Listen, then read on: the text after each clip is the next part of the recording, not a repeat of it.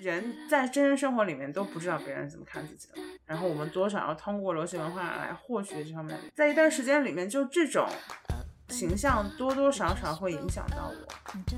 但我后来意识到，就是真的没有多少人这样看我，就是那个描述是非常不准确的。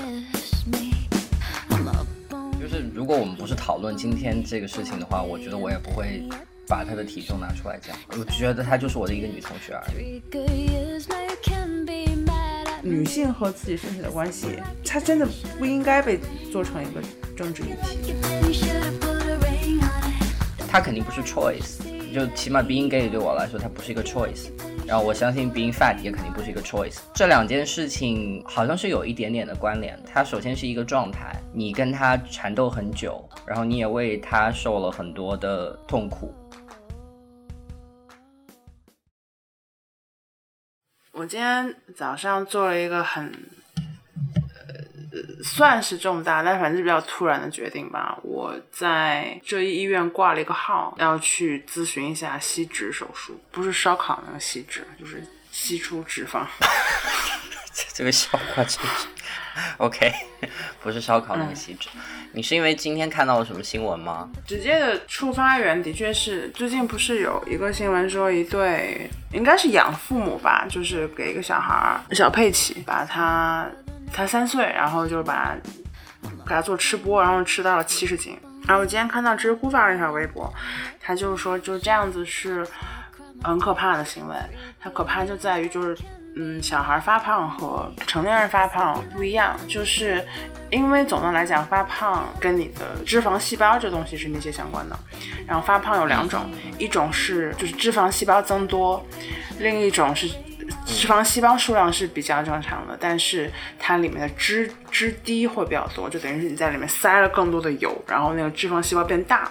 但是对于人来讲，它有三个很重要的阶段，一个是，一个是出生前三个月，一个是生后第一年，还有十一到十三岁这三个阶段，就是这个时候如果吃很多的话，它是会直接增加脂肪细胞，就等于你储储藏对你储藏储藏之低的嗯的数量。呃，那个不动产数量就会变多。十一到十三岁对我来讲是个非常明确，就对我自己个人来讲是个非常明确的时间段，因为我生父是在我十岁的时候去世的，然后十一到十三岁其实是我回想起来是精神状态最不稳定的时候，但是我当时根本就意识不到这个事情，模糊记起来的我的行为，一个是我会上网看很多乱七八糟的东西。然后我妈那时候经常会打我，就是她看到我在看什么淫秽色情网站的时候，她就会打我。另外一个就是我的暴饮暴食变得非常严重，但是不是在餐桌上，而是每天放学的时候，要不然会吃一整包方便面，要不然就会去门口小摊子就是买东西吃。那时候买那种就是炸串，还有那个时候还有那种什么面摊就。没数一样，而且我会瞒着我妈。其实我妈从来没有对我做过任何任何就这方面的回训，她没有因为这个骂过我。但是我其实心里面已经隐隐有些知道，嗯，就这个事情不太对，所以就是除了一边一边偷吃以外，逃避我妈就有很多，就是现在想起来是让人作呕的事情。而且这是我是第一次知道这个说法，我后来查了一下，其实这个说法就是已经在，即便在中文互联网上已经有一段时间了，但我真的是第一次看到，所以这是我直接的刺激源。为什么我早上预约了一个，马上去挂号看一眼，想去咨询一下细手术。所以之前啊，我说，所以之前是觉得这个事情是很难做的，对吗？就是改变身材这件事情。当然，你你问这个问题就非常正常。就是我觉得很大一部分胖女孩她不太喜欢讨论，真的不是因为我们敏感，或者说我们的确敏感，但是很大部分就是因为大家真的不理解这个事情。肥胖这个东西会在很大程度上，嗯，you handicap you mentally，就会给你造成一些精神残疾。但我觉得 handicap you mentally 是一个更加。就它更加中性嘛，它不像就是你分中人精神残疾好像非常严重，就没有没有那么严重。大家真的不明白，就是肥胖对于一个女孩的影响，其实同样是非常复杂的。但是大家就总是会问，比如说像你这样很直接的问，就是就是要不然是，要不然不是。你的第一反应是说，你现在去，你现在去看医生，觉得这事情可以解决吗？就其实这个事情对于我来讲，它就是一个和我自己对话的一个机会。但是这个话讲出来，我觉得在公共领域里面还是会觉得你很矫情。就是因为大家的概念里面，肥胖是一个问题，它是一个可以被解决到的问题，所以你去做任何去处理它的动作，就是你要解决到这个问题，就它是可以被摆脱掉的。就 这个真的很烦，这是这是一类反应，另一类反应是女性朋友可能会比较多的说，就是你为什么要去啊？你不用啊，你很好啊。我原来是很也很烦这种。但我现在可能是，所以我对这样子的，我知道他们是好意，就即即便会让我不舒服，但是是好意的说法，我可以比较平稳的去接受。嗯，我会跟他讲说，那减不减，就这事情不是重点，重点是一个是它是你生活里面很重要的一个节，就是你所有的问题其实都是围绕这个事情展开的，你。不能就是去盖掉它，就这样子，至少不是一个我想要过的人生。就这样解释之后，可能有一些人能明白吧。嗯嗯。当然，还是无法去，就是他是无法克制说你不要干什么什么，就是你要用什么健康、安全的方式，怎么怎么样。因为你之前给我看了一篇你写的那个文章，就是在 InStyle 上的，其实有几个地方我没太看懂，所以我想。问一下你，然后一个就是你为什么要在谈话就跟别人聊天的时候，然后来不停的推迟自己变胖的这个时间？唯一他刚才是说，就是我在开头的时候就写说，呃，可能每个胖女孩都曾经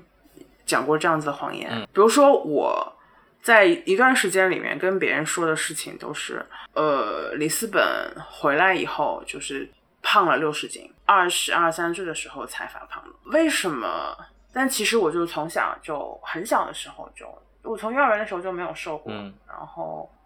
我觉得有一层是你，你可能不太希望它是一个在你身上长期存在的疾病。嗯，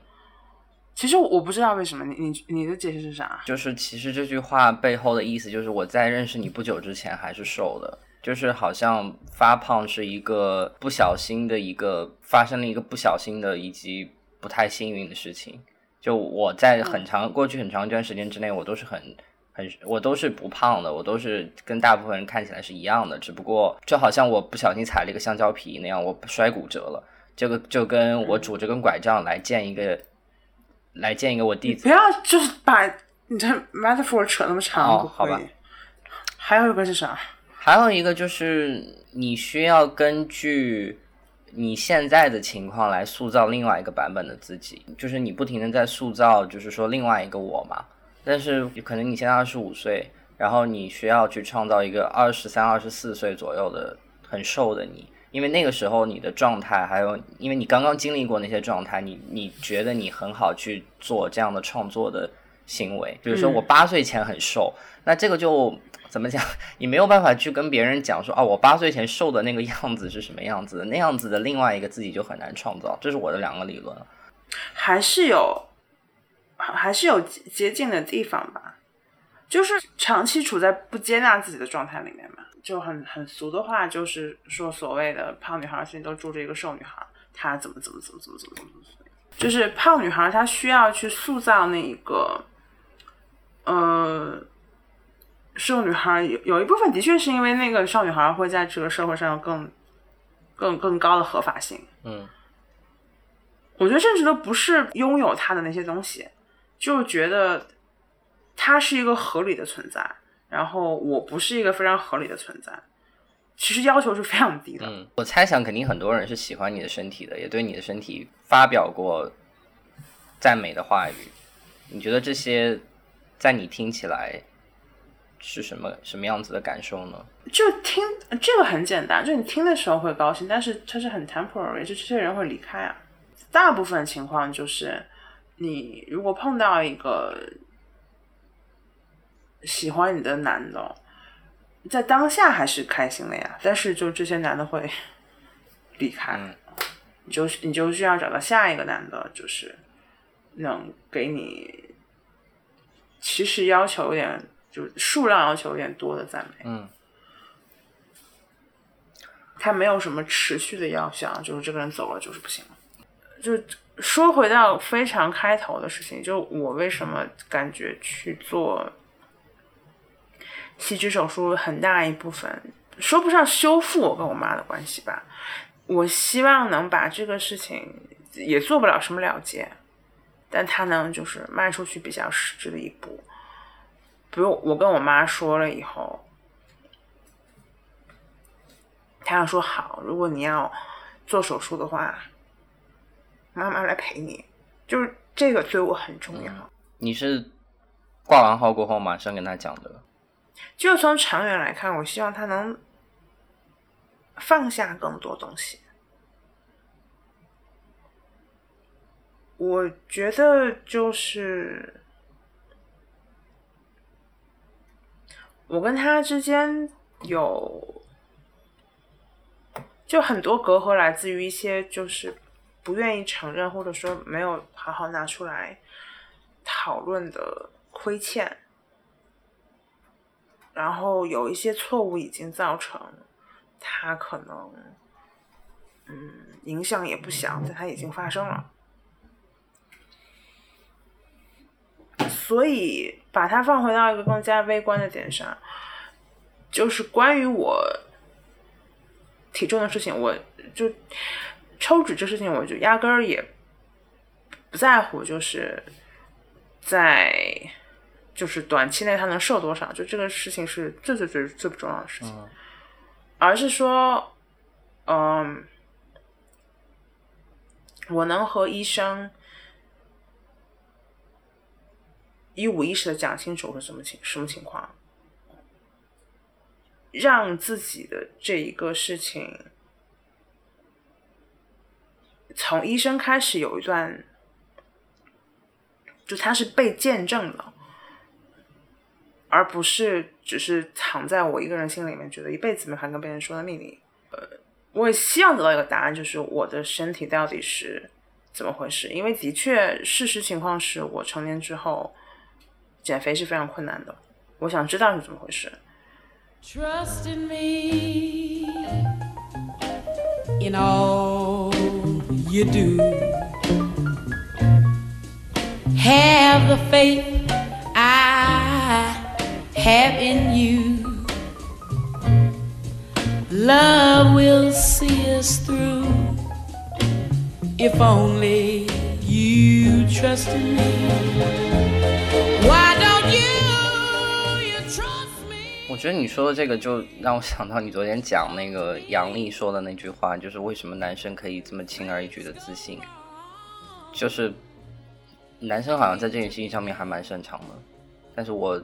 嗯，你也不知道你为什么可以这么轻而易举自信，是吗？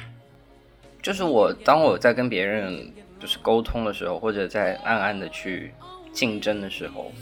然后我总会。就那个就好像是两叠扑克牌，你从上面开始翻，就是每每堆都开始翻一张，翻一张，翻一张。可能自我自己是，可能我一开始亮的牌是很小的。如果是一个比大小的游戏的话，我不知道为什么，我永远都觉得就是我下面的牌很大，我下面就是有几张很很大的牌。虽然你问我那个牌在哪里，那个牌到底有多大，我也不知道，但是我就觉得他们就在那里。我我也不知道，我有时候我有时候观察，就是我我不知道排大排小，嗯，但男的就是当他，比如他的合法性受到一定挑战，嗯，就他们比较直接的反应是老子跟你拼了，嗯嗯嗯，但是老子跟你拼了这个事情，就发生在女生身上，我现在只能说至少是很奇怪的吧。就是女孩维护自己尊严的方式，就是回头反思自己做的不够好。嗯，就是因为你刚刚说你想去做，你想去跟医生交流，是因为你希望一个人来以一个比较科学的眼光来来看待你的这段发胖的这个过程。我对我自己的身体没有什么兴趣。那最简单的解释就是身体对男性没有那么重要嘛。我之前有发给你，呃，就是因为当当那天我翻到他就是 ins 上讲了一段话，就是他这段话就隐隐上也促成了说，我觉得我应该去挂号看一看，嗯，那段真的写的就是很好，就是就是一如既往的他。它里面讲到很重要的一个点是说，就我和我身体的关系并不是，就 it's not overtly political，it's wildly personal，就是它不是一个很显而易见的政治主张，它其实是很无休无止的个人纠缠。我觉得我是最近这两年才想通这个事情，就是女性和自己身体的关系，它真的不应该被做成一个政治议题。就是 body positive，它这个事情除了有一些商业价值以外，嗯，就是它可以让一些女装品牌就卖更多衣服以外，它其实是对自己很大的一种背叛。就是你把你和你身体的关系，就是简化为说我喜欢我自己的身体，或者说我我怎么样从我不喜欢到完全接受这个身体，就 doesn't make any sense。就是他其实和你真实的经历也，我在想，就是我在想，就是杨天真那个时候上新世相那个女人三十家，她讲到一点跟自己身体的关系，她那个已经是在，呃，中文的，就是现在舆论场里这种傻了吧唧的女性励志旗下比较诚实的一个回答。她说，她跟自己的身体就是，那我觉得这个事情。不是我的外貌不是我的长项，那我就不去想它。我把重心放在工作上，嗯，但他没有去说，就是我很爱自己的身体。他可能说的就是，呃，我觉得胖女孩可以穿漂亮衣服，就这个之间是不一样的。关于这个女生是胖还是瘦，就是这样子的争论，是不是都是发生在女生之间？就是流吵架都是女的。评论下面就是骂一个女生胖的，就都是女生。就这个不仅仅是那个什么女性对女性的恶意这一层，而是，就这个事情是不是只有女生有热情讨论，然后其中一部分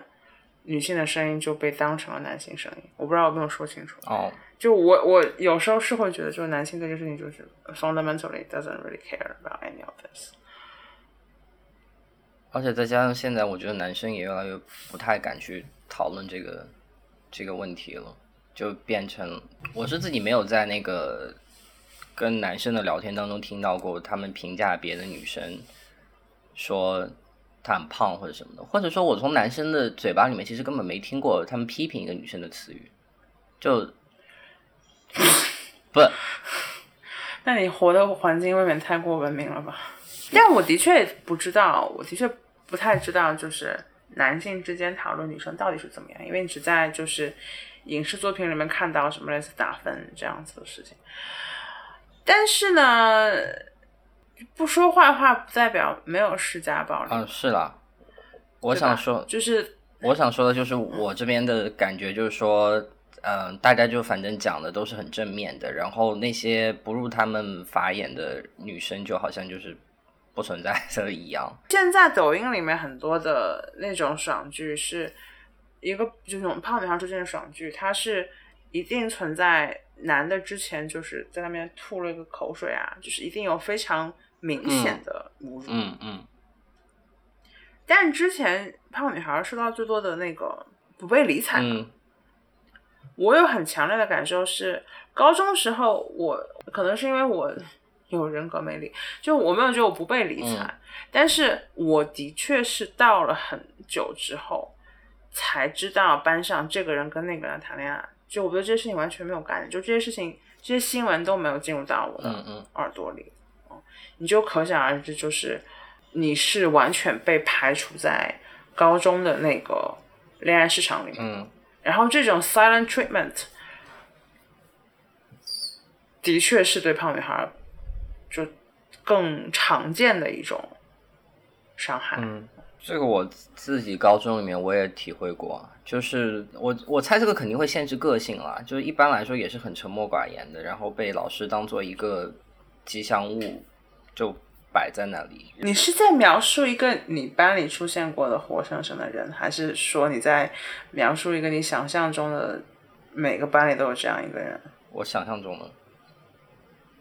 那你班里有过这样的一个人吗？我班里的我班里有一个很我班里有一个很胖的女孩，然后我其实给我印象很深的就是就是我不会像女生那样子，可能会去就是更严格的那个角度去去看这个，我就单纯想哦，她她在那里，她好像长得有点胖，然后就这样了。然后我剩下来的现在对于她所有的记忆，我都觉得她是一个很很勇敢，然后很就是就是我说的很有 big 对，就是这个，其实我觉得你说到很很重要、很关键的一个点，就是，所以我刚才问说，你一开始描述的那个是你在班里面真实存在的一个人，你当时就是那么看他的，还是说我想象的一个人那，是一个你想象中的？嗯，因为那个形象是只出现在在流行文化里面会反反复出现。我后来慢慢明白了一个事情是，就是因为人在真实生活里面都不知道别人怎么看自己的嘛，然后我们多少要通过流行文化来获取这方面的理解，所以在一段时间里，在一段时间里面，就这种形象多多少少会影响到我。但我后来意识到，就是真的没有多少人这样看我，就是那个描述是非常不准确的。嗯就不仅是呃，大家是不是这样看我，就是和我一样状况的女孩，可能大家也不是那么看她的。就是那样子的流行文化塑造，她干的唯一的事情就是，就她在 reinforce 那些不好的记忆嘛，嗯然后让你觉得那些记忆就是全部。就在没有社交网络之前，也就没有人设这个东西之前，你对一个人的感觉，它其实很大程度上是来自于你跟他之间真实发生过什么样的交互嘛。嗯嗯，他如果说没有发生过什么交互的话，他这个人就是没有影响。然后发生过一些交互的话，那就是这个事情里面，在那个关系里面，他给你造成了什么感觉？然后这种感觉是，他是可以超越外貌的。我花了很长时间才，呃，慢慢接受这个，然后这个事情是，对我来讲是一个很大的安慰，就是即便我还是会在文章里面写说，我希望能通过别人眼睛看到我，就是自我认可上有很大的缺失。但是我后来慢慢意识到，就是我这种自我认可的缺失，并不是来自于我周围的人对我的不是，冷嘲冷嘲热讽，嗯就是他们没有对我冷嘲热讽那么多过，而是我被一种很不负责任的流行文化所影响，说我觉得好像周围的冷嘲热讽我，就没有。嗯，其实我刚跟你说那个女生，我觉得高中离开很久了，但是印象最深刻的反而也是她，因为我们以前做过一件很在那个时候看来可能有点逾矩的事情，就是我们高一的暑假的时候，我和他还有另外一个男生，然后我们三个人就跑到丽江去玩。我那个时候其实我觉得啊、一切很正常，我就当时候在班里说，我说我要去丽江玩，你们谁要来？然后那个女生就说哦我要来。然后我很多年过后，我再回想起来，我觉得那我觉得她能做出，她能选择一起来玩，然后包括她能说服她的爸妈来，就是同意这件事情，尤其是跟两个男生这件事情，我觉得是一个很大的，相比那个年龄的其他女生，我觉得是一个很大的了不起的事情。就是，呃，我觉得你说的没错，就是当我在，包括很多人啊，在想到胖女孩儿的时候，好像就受流行文化的影响，就套了一个很阴呃很阴冷的一个，或者是很有点抑郁的那个眼镜去看。甚至甚至包括你觉得你刚才没有，你觉得你刚才已经没有这层滤镜了，但是你的一个表述里面，就从我的从我自己的感受来讲，还是有带着一层，就是你说她这样一个女生，呃，可以说服说服爸妈，然后跟两个男生去丽江玩，和那些正常女生比起来，当然你说的可能不是正常，就是和其他女生比起来，但是其他女生在这个上下文里面就是四舍五入等于正常女生吧，这就是一开始说的嘛，嗯就是就是一个合法性问题，就是为什么她不可以是一个普通女孩，就是。这话要怎么说呢？不答应这个事情，就是如果我们不是讨论今天这个事情的话，我觉得我也不会把她的体重拿出来讲。就是我也我也觉得她，我觉得她就是我的一个女同学而已。就我单纯想讲这件事情，就是不知道为什么在回忆起高中的时候，好像若隐若现，就觉得班上的要有会存在一个那样的偶像剧里的女生，就是很胖的，然后被别人忽视的。但实际上我回想了一下，也没有。就起起码我以我的经验来说，我没有。是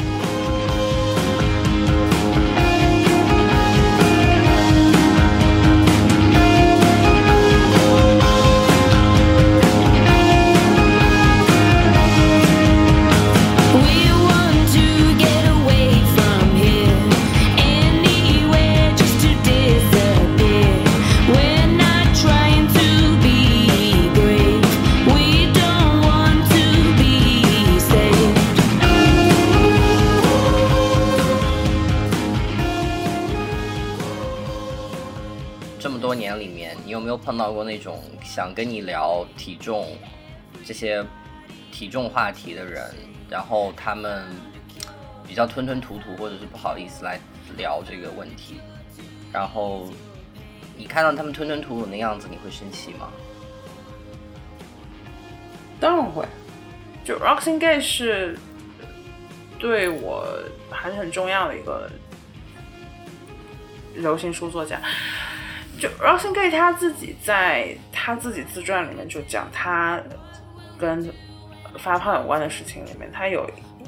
一有一篇是讲到，就是大家讨论肥胖就跟讨论瘟疫一样，嗯。就都对他有一种惧怕，就是好像你谈了，或者说你呃用词不当，或者说你说了什么之后，你就会感染上这个病毒一样，就很难光明磊落的去讨论这个。我觉得，当然，呃，我觉得一个原因就是你在一开始说的，就是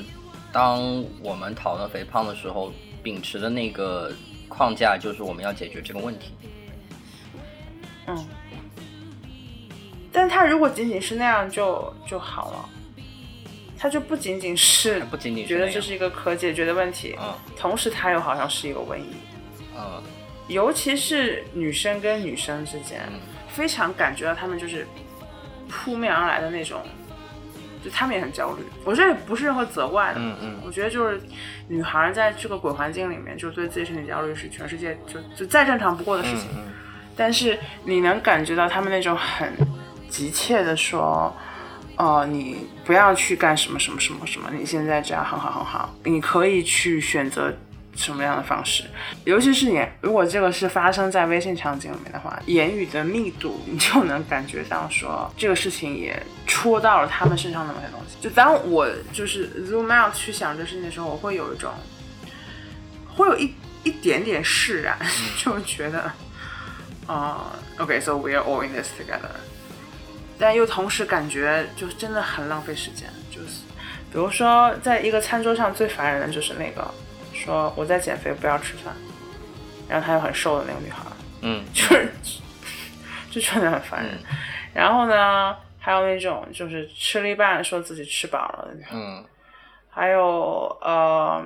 说自己很能吃，然后其实也没有那么能吃，但就是很喜欢说自己很能吃的那种瘦女孩，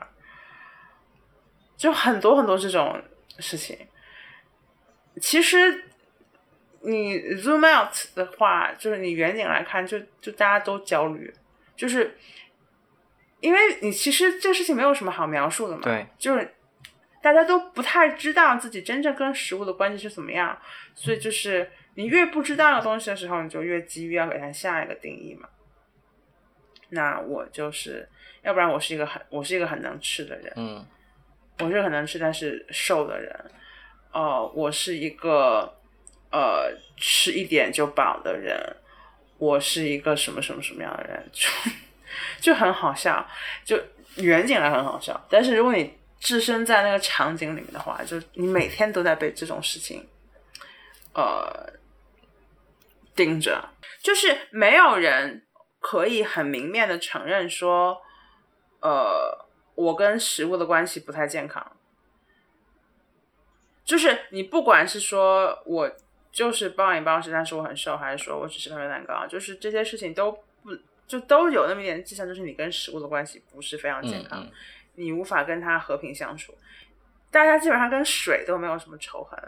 所以你不会听到有个人说、有我我啊，当然可能有一些人会说我超能喝水的，但是呃，他就即便有个人说就是我特别能喝水，嗯或者说我喝水很少，嗯这个事情不会造成任何一个人的情绪波动。但是任何一个女生她去描述自己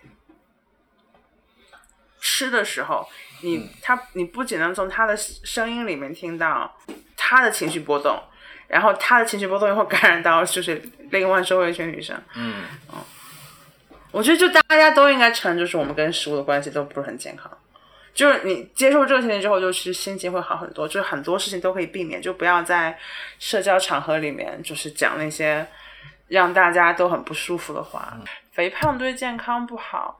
不是一个你可以去跟别人说的理由，就是你不能拿着这个东西去，就出于一种就是我对你好，所以我才跟你说这个。嗯，我其实我其实今天，因为我我我今天试着要就在做这个聊天聊天之前，我就因为等了一段时间嘛，然后我就上网也搜了一下，因为我今天白天没有来得及去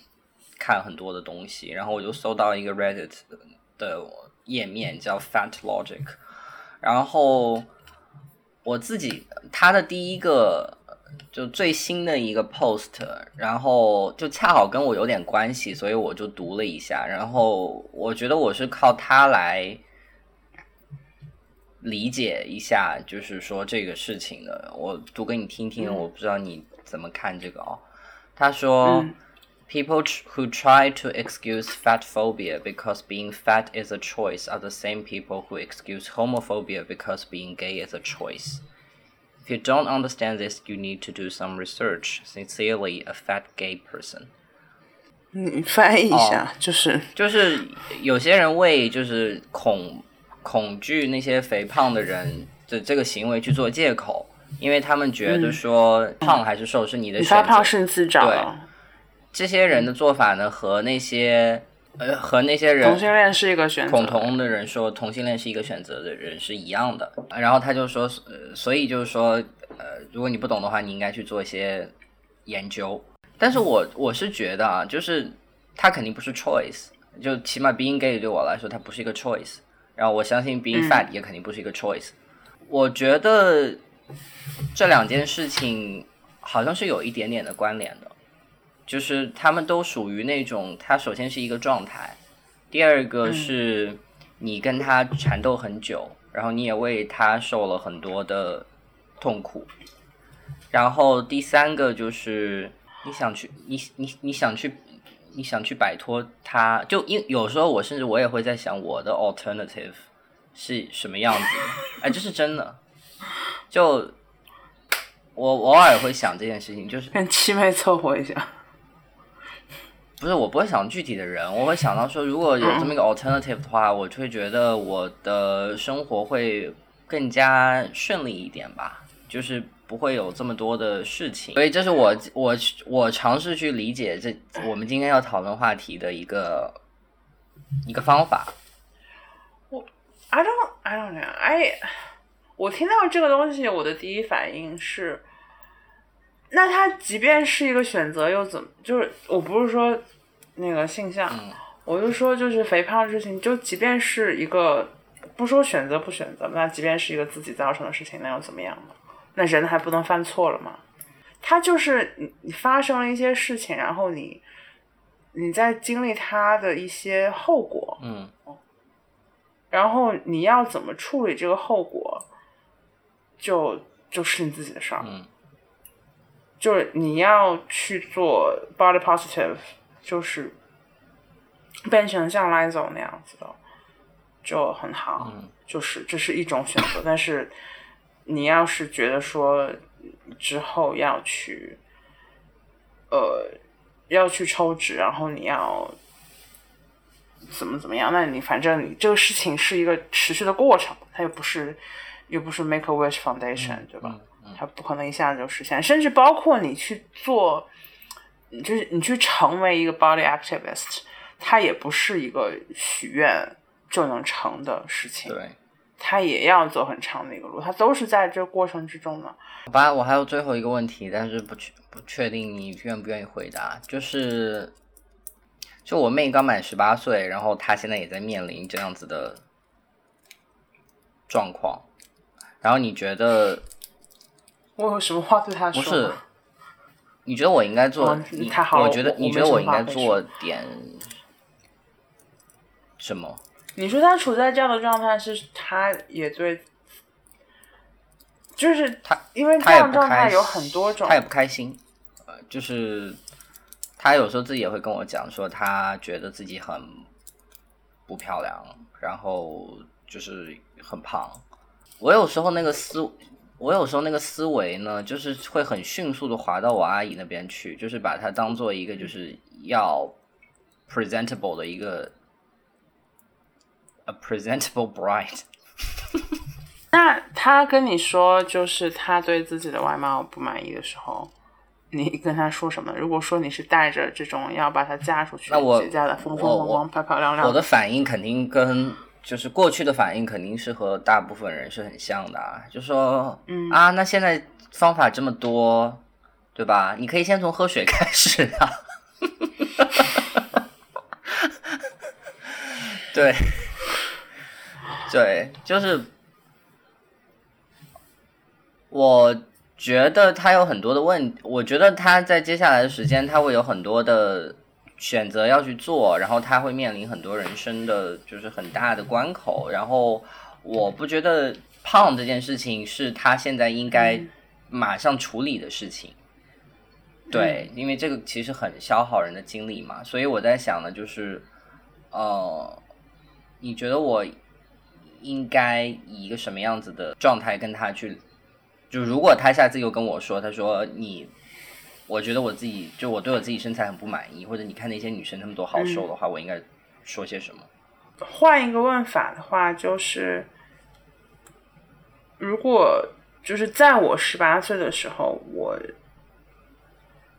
一一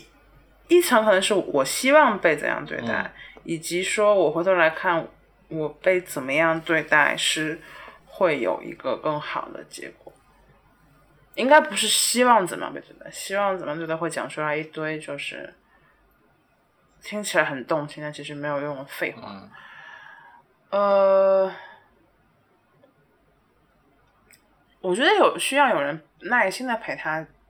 去解决这个问题，就是，但同时又不把他把这个问题说成是个很严重的问题。嗯他可能就是跟家里煤气灶坏了一样，是个完全中性的事情。他甚至是可以被就是 it need，就是 it's not like it doesn't need to be fixed, but if you want to fix it, it can be 嗯 fixed. 嗯嗯，然后就是呃帮助他找到专业的人来解决这个事情。嗯但是可能作为你作为非专业人士，我不知道具体能用什么方法，可能其实是是操作起来是难的，但是能帮他认识到，就是这是一个中性的问题，然后你把你的身体就当成一台机器或者钟表嗯来修理就可以了。但是你呢，又不只是你的身体，就是你取决于你怎么你看待你自己嘛。嗯，我回想起来，如果就是十八岁可以被这样对待的话，就会会好很多。就这应该是 最理想的一个状态。但我在真实生活里面就没有见过这样子的例子。当然，我没有见过，不代表不存在。唉，就这个年纪的女孩，真的是需要得到很多的爱跟支持，才可以以比较平和的方式去面对自己跟身体的关系。因为等我现在老了之后，就是我现在能相对平和的去描述这件事情，是因为的确是你自己的生活里面有了别的可依靠的，不是生活了，就是你你自己有了别的可依靠的那一部分，就是我知道自己在知识上是被一些人欣赏，就甚至尊敬，尊敬的不至于。嗯然后我知道我是有能力给别人的生活带来一些正面影响，嗯然后同时我有一定所谓的经济能力，嗯就这些事情成为了我可以靠的东西。就等了这个之后，我才可以跟我的身体进行平等的、相对平等的对话。嗯但是在十几岁太难了，就对对，一无所有。女孩拥有的就除了那么一点，除非她就是跟蒋方舟一样已经写书了，就除除了那些聪明智慧以外，就真的就只有她跟她的身体，真的很残忍的，就是这个事情。我不知道男生在那个阶段是什么样子的，不重要了。男生在那个阶段是什么样子的？就即便青春期过得坎坷一点，不代表就一辈子就这样了嘛。就是如果有人在嗯听，呃，如果你现在也在被你和身体的关系所困扰的话，我基本上可以百分之一百告诉你，就即便你的身形在五年之后依然没有发生很大的变化，但你一定会比现在好一点。就是它会，它的重要性会慢慢降低，然后你会找到，呃，疗愈你自己的方式，也会慢慢意识到，就是你的身体不是你的全部，就你总会走到那一天的，就可能时间长一点的，你总会走到那一天的。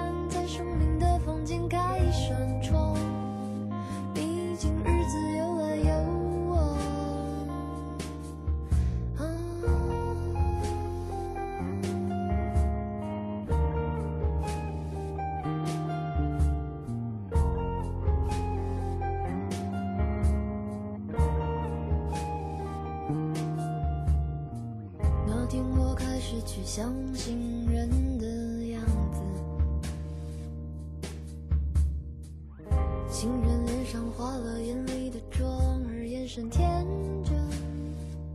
心人其实是多愁似破茧的诠释。